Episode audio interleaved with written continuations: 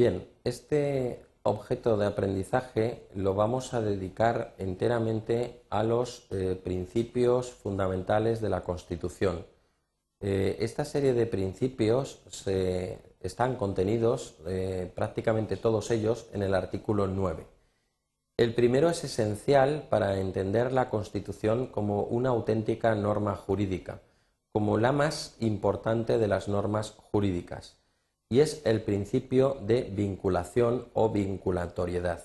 Lo cierto es que el término vinculatoriedad se utiliza muchísimo en derecho, pero es un término que no está reconocido eh, en, lo que es el diccionario eh, de la Real Academia de la Lengua.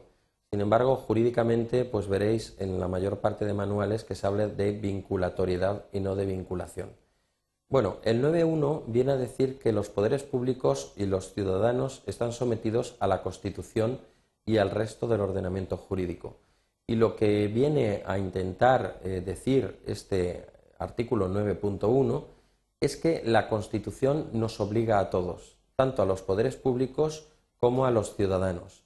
Y lo que es más importante, que nosotros podemos invocar cualquier derecho fundamental o cualquier término de la Constitución directamente ante los propios tribunales ordinarios sin necesidad de buscar ninguna otra ley que lo contemple.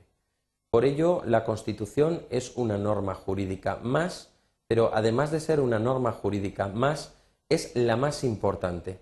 Digo esto porque habitualmente se confunden los términos y se habla de la Constitución como una norma política, una norma no sustantiva, una norma programática que establece buenos deseos o buenas prácticas, y no, realmente tenemos que ver a la Constitución como la primera de nuestras normas. De hecho, en, latín y en muchos textos veréis que se le denomina texto fundamental, norma fundamental, prima lex, etc.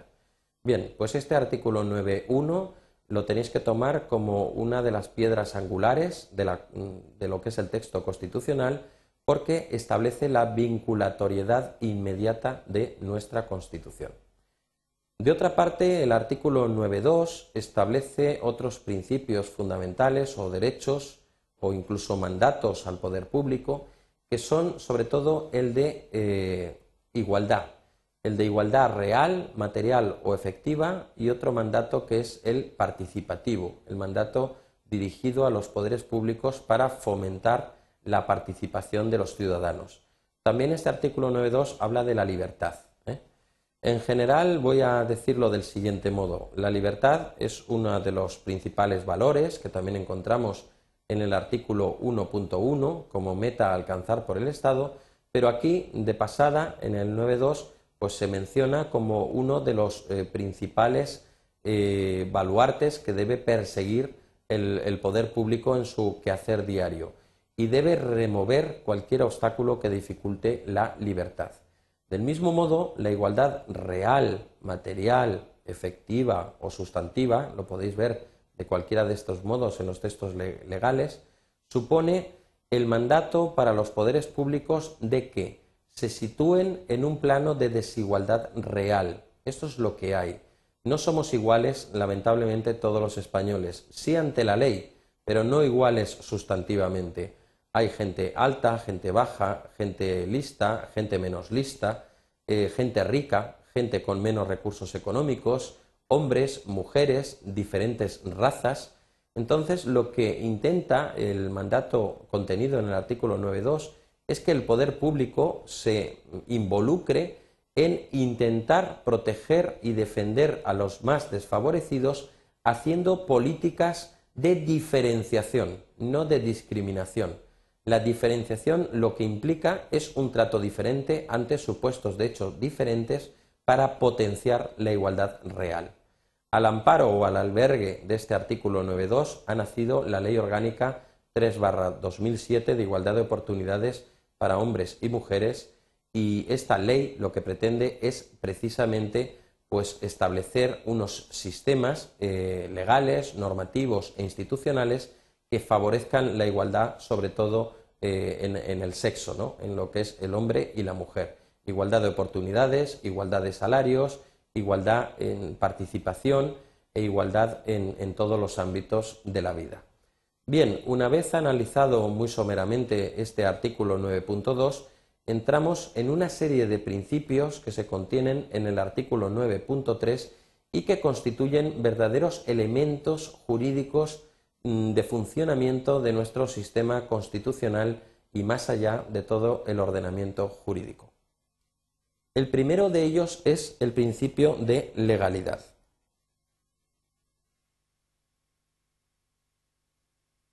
El principio de legalidad, como veis aquí en el monitor, supone que eh, realmente la Administración y los ciudadanos estamos sometidos siempre a la ley, a los contenidos de la ley.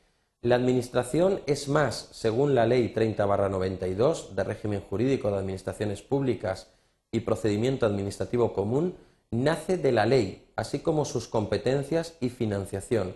Con ello, lo que se pretende es eh, totalmente intentar quitar cualquier atisbo de arbitrariedad en el funcionamiento de la Administración y restarle cualquier poder discrecional no sustentado sobre la propia ley. Esta idea también se contiene en nada más abrir la Constitución en el artículo 1.1 cuando dice que España es un Estado social y democrático de derecho. Cuando hablamos de ese concepto de derecho, queremos decir que cualquier actuación pública debe someterse al principio de legalidad en el caso de que no exista legalidad, nos recuerdan Tomás Ramón Fernández y García de Enterría que siempre habrá una solución más justa y que esta es la que deberá buscar siempre un funcionario eficiente y sometido al principio de legalidad. Con ello se difumina un poco esa idea de discrecionalidad, de que el funcionario a veces puede elegir. Siempre habrá una solución más ajustada a derecho y esa es la solución que un buen funcionario debe buscar. Esto es lo que significa el principio de legalidad. A continuación, abordamos otro principio contenido en el artículo 9.3 y que es el principio de jerarquía normativa.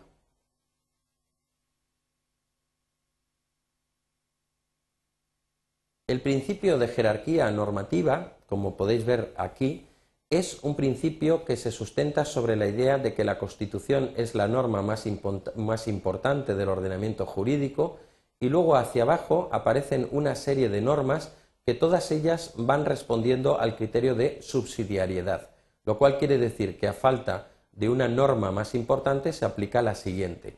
Y también quiere decir que si una norma se opone a una de rango superior, será declarada ilegal o si una norma se opone a la Constitución, será declarada inconstitucional. Aquí debo señalar que cuando se trata del principio de legalidad, la jurisdicción competente para detectar la legalidad o no, por ejemplo, de un reglamento, es la jurisdicción contencioso administrativa, mientras que el único órgano que puede ver eh, si está acorde o no una ley con la Constitución es el Tribunal Constitucional, cuya regulación se contiene en la Ley Orgánica 2-79.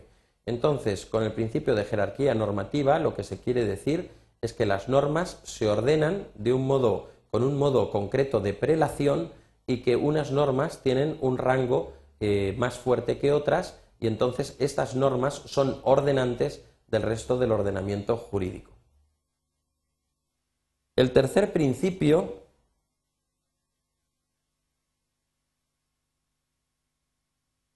es el de publicidad de las normas. Bien, hay un artículo en el Código Civil que dice que la ignorancia de las leyes no exime de su cumplimiento. Este principio puede ser cierto realmente gracias a que eh, se publican las normas, de que los ciudadanos podemos conocer esas normas. Obviamente, y yo siempre esto lo digo en clase, ningún ciudadano, o muy pocos quizá, nos levantamos, nos ponemos el café con leche y nos ponemos a ojear el boletín oficial del Estado. Esto no lo hacemos, pero sí que resulta cierto que los medios de comunicación cuando se publican nuevas leyes y, nuevas obligaciones para los ciudadanos, se cansan en las noticias y en los medios más variados, periódicos, radio, televisión, de un poco informar al ciudadano sobre estos cambios de tipo legislativo. Gracias, por tanto, a esa publicidad de las normas, podemos decir que estas son vinculantes y que la ignorancia no exime en modo alguno de su cumplimiento. Debo decir eh, también eh, sobre esto que las normas, eh, si no disponen otra cosa, tienen un periodo de publicación de 20 días en el Boletín Oficial del Estado. Se denomina vacatio legis y durante este periodo esa norma no está, en vigor. Una vez eh, se ha publicado durante 20 días en el Boletín Oficial del Estado, la norma entraría en vigor. Y este es el periodo que se establece como genérico para que los ciudadanos puedan conocer el contenido de las nuevas leyes.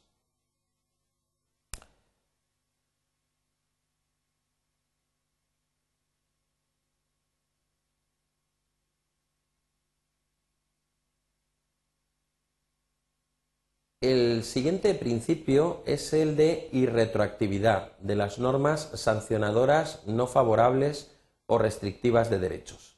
Bueno, con carácter general, ¿qué quiere decir la irretroactividad? Pues lo voy a dibujar eh, brevemente en el monitor. Si la norma nace aquí, y aquí tenemos los 20 días de publicación, los efectos de la norma se producen desde la entrada en vigor hacia adelante. ¿De acuerdo? Entonces tenemos que es como la vida útil de, cualquier ser humano o, la vida de, de, cualquier cosa, ¿no? Primero se elabora. Vamos a hablar en términos de objetos. Hacemos un objeto, ¿de acuerdo?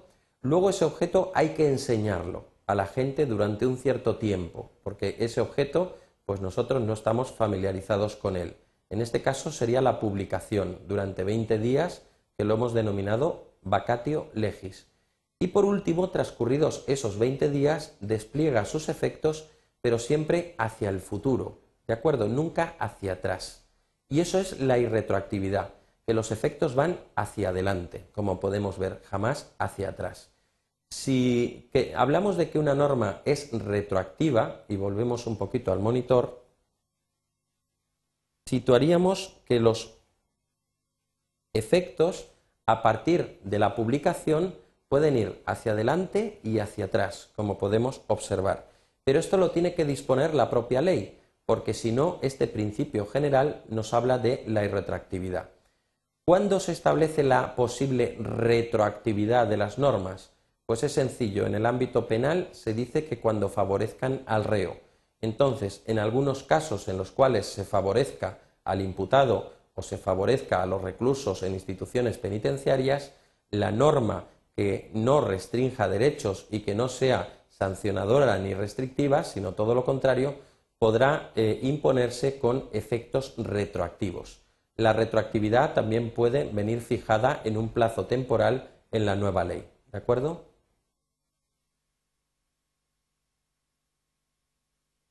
Otro principio es el de seguridad jurídica.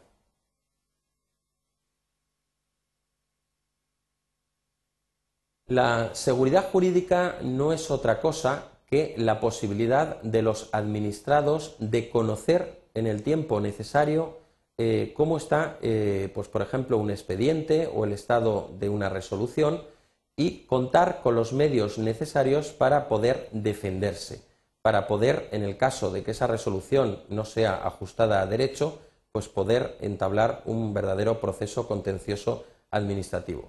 La seguridad jurídica viene a ser el principio de que todos los ciudadanos eh, contemos con procesos preestablecidos y con normas legales que ordenan una situación y, poder conocer precisamente cómo está el estado de cosas para poder defenderse. Y la seguridad jurídica también implica que los ciudadanos tengamos todas las garantías que se contienen en cada uno de los derechos, bien sean de tipo civil, político o fundamental. Y por último, tenemos la responsabilidad, que los pongo aquí,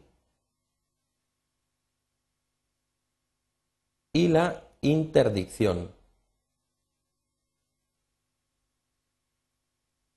Interdicción de la arbitrariedad de los poderes públicos.